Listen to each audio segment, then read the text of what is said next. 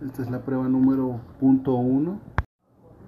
Esta es la, la prueba punto 2. Y esta es la prueba punto 3.